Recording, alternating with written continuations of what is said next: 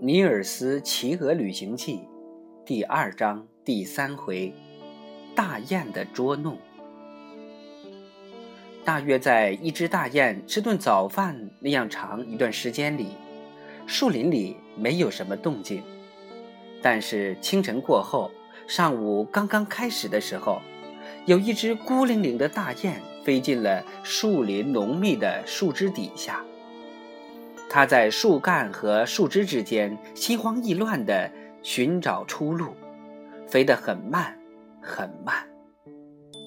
斯密尔一见到它，就离开那株小山毛榉树下它原来待着的地方，蹑手蹑脚地去追踪它。大雁没有避开狐狸，而是紧挨在它身边飞着。斯密尔向上窜起身来，扑向它。可惜扑了个空，大雁朝湖边飞过去了。没有过多久，又飞来了一只大雁，它飞的样子同前面飞走的那只一模一样，不过飞得更低、更慢。它甚至还擦着斯密尔的身子飞过。它朝他扑过去的时候，向上窜得更高。耳朵都碰着它的脚掌了，可是大雁却安然无恙地闪开，像一个影子一样无声无息地朝湖边飞走了。过了一会儿，又来了一只大雁，它飞得更低更慢，好像在山毛榉树干之间迷了路，找不到方向。斯密尔奋力向上一跃，几乎只差一根头发丝儿的距离就抓住了它。可惜，大雁还是脱险了。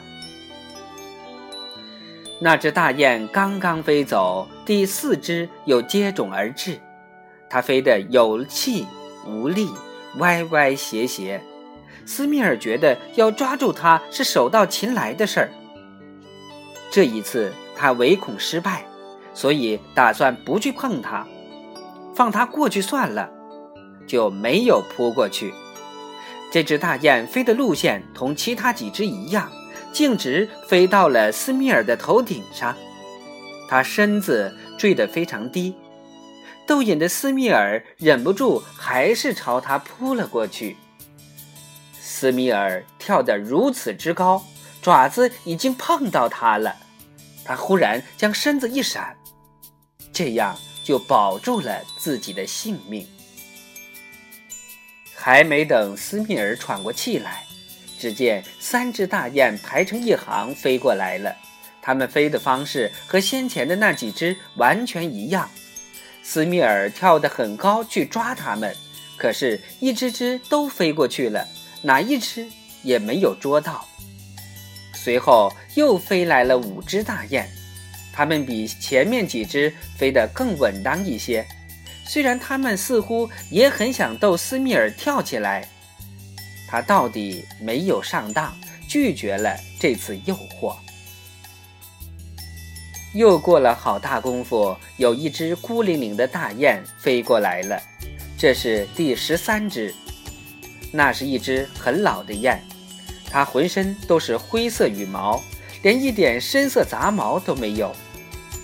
它似乎有一只翅膀不大好使，飞得歪歪扭扭、摇摇晃晃，以至于几乎碰到了地面。斯米尔窜上去扑它，而且连跑带跳地追赶它，一直追到湖边。然而这一次也是白费力气。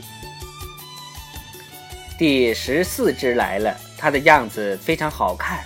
因为它浑身雪白，当它挥动巨大的翅膀时，黑黝黝的森林仿佛出现了一片光亮。斯米尔一看见它，就使出全身的力气，腾空跳到树干的一半高。但是，这只白色的也像前面几只一样，安然无恙地飞走了。山毛榉树下终于安静下来一会儿，好像整个雁群已经都飞过去了。突然之间，斯密尔想起了他在狩猎的时候，还有一个猎物，便抬起头来一瞧，果然不出所料，那个小人儿早已无影无踪了。不过，斯密尔没有多少时间顾得上去想他，因为第一只大雁这时候又从湖上飞回来了，就像方才那样，在树冠下面慢吞吞地飞着。尽管一次又一次的不停地飞，斯密尔还是很高兴的。他又飞回来了。他从后背去追赶他，猛扑他，可是他性太急了，没有来得及推算好步子，结果跳偏了，从他身边擦过，扑了个空。在这只大雁后面又飞来了一只，接着是第三只、第四只、第五只，轮了一圈，最后飞来的还是那只灰白色的上了年纪的大雁和那只白色的大家伙。它们都飞得很慢很低，它们在狐狸斯密尔头顶上盘旋而过时，就下降得更低，好像存心要让它抓住似的。斯密尔于是紧紧地追逐它们，一跳两三米高，结果他还是一只也没有捉到。